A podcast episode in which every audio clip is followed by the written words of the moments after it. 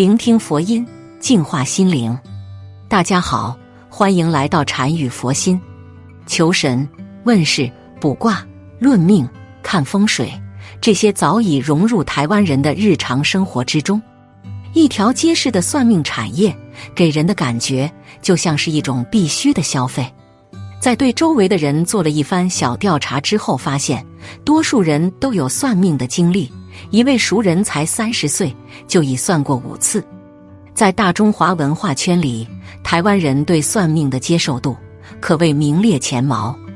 台湾有一位神算柳相士，被称为台湾第一命理师，已经为二十万台湾人逆天改命，死前还预言三位总统命运，如今正在应验。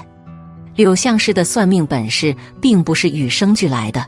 也不是后天努力学习得来的，而是在他少年时出于善心做的一件小事儿改变了他。在台湾的民雄地区，有一位柳先生叫柳德南，台湾人都叫他柳相士，有一个花名瞎眼神算。他这一辈子呢，大概看了有二十多万人左右。据说在他十岁那年，他家境非常贫穷，而且正值战争时期。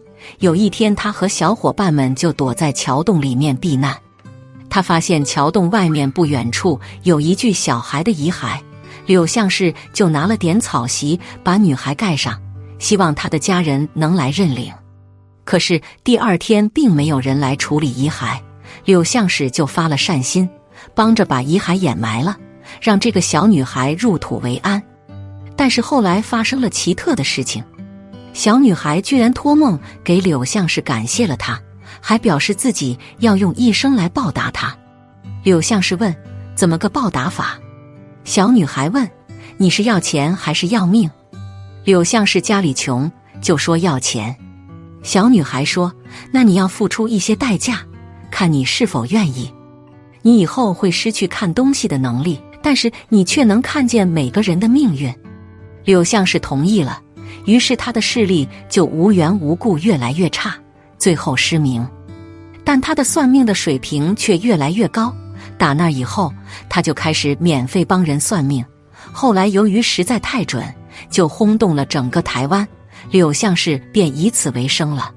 不过，柳相士算命有一个特点，他从不下楼，也不出门，他都是在自己家的二楼给人算命。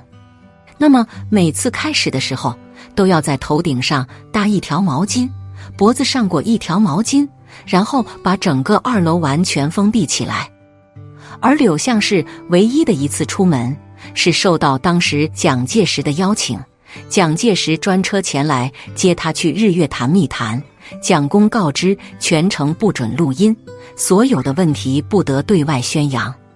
慕名而来的政要非常之多，除了蒋介石之外，还有蒋经国。李登辉、陈水扁等，据说陈水扁就被母亲带去找柳相士算命。当时柳相士就断定他会当总统，街坊邻里还以此为笑谈。不料长大后预言成真，就是之后的牢狱之灾。不知柳相士当时是否提起过？柳相士算命一般都要给客人录音，他会从此人出生开始算，一年一年的往下说。也就是把每一年的事情都讲清楚，但是当他把录音机关掉的时候，就说明那一年是客人的往生之年，只能活到那一年，客人也会心知肚明，不再追问。而李登辉前去拜访的时候，他还是省主席，他询问官位如何，柳相是铁口直断，得大位，是儿子。李登辉一听就急了，想想还是自己的独子重要。问有何方法化解，能否改命？柳相士就回了他四个字：天命已定。到八十多岁的时候，柳相士已经名利双收，找他算命的人依旧络绎不绝，但他也来者不拒。算过无数人的命后，柳相士说：“万般人万种命，做人不能走歹路，才不会给自己种恶果。”柳相士还说：“替人算命，就是想要帮助人避开生命中那些免不了的祸事。但如果是自己选择走歹路，惹祸上身，那就算找他算命改运也是没有用的。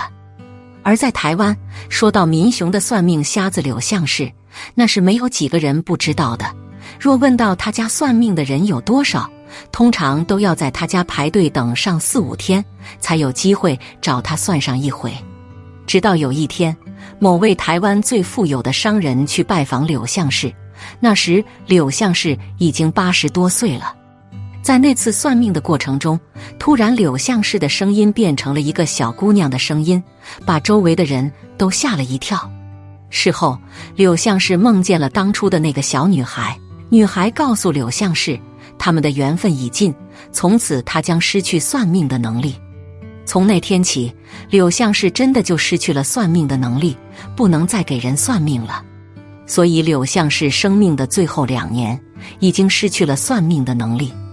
一次不经意的善举，成就了柳相士一生的传奇。可能这也是上天注定的吧。所以心常怀善念，便能得到上天的眷成。佛说，善可积福，德能聚财，善良是人一生中最大的福气，品德是人一生中最宝贵的财富。善不积，不足以得福；德不立，不足以聚财。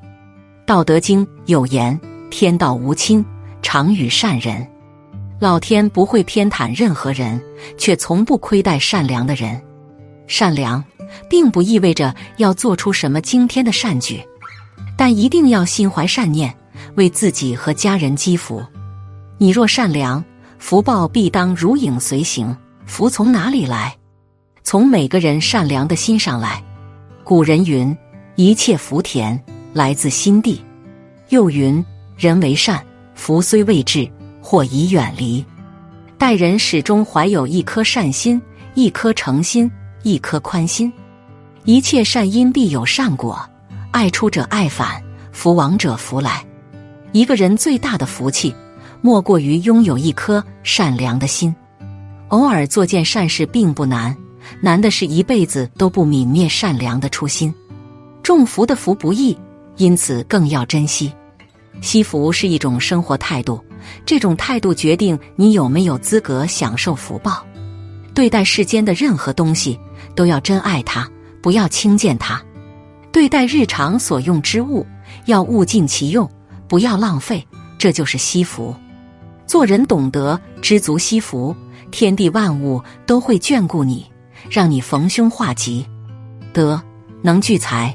道德经有言：“圣人不积，既以为人己欲有，既以与人己欲多。”品德高尚的人，对于金钱不存占有之心，也就不会刻意积累财富。他们获取钱财是为了关照他人，因此给予别人的越多，自己的财富反而越丰富。人所能承担的财富是有限度的，德性越高越能聚财。故大德者必得其位。必得其禄，必得其名，必得其寿。《了凡四训》里讲：想百金财富，必定是百金人物；想千金财富，必定是千金人物。一个人要有高尚的品德，才能承受得起财富、权力、声望这些福报。财从哪里来？从良好的品德中来。人活一世，草木一秋。功名利禄转瞬即逝，金钱财富终不带走。君子爱财，取之有道。做人不能昧良心，宁可缺钱，不能缺德。大学中说：“德者本也，财者末也。”若要追求物质财富，必先修行仁义道德。在你潜心修行的过程中，富贵也会随之而来。舍弃德性而去追求财富。实为本末倒置。好了，今天的视频到这就结束了。如果您喜欢本期内容，请给我点个赞，也可以分享给您身边的朋友看看。不要忘了右下角点击订阅我的频道，您的支持是我最大的动力。我们下期再见。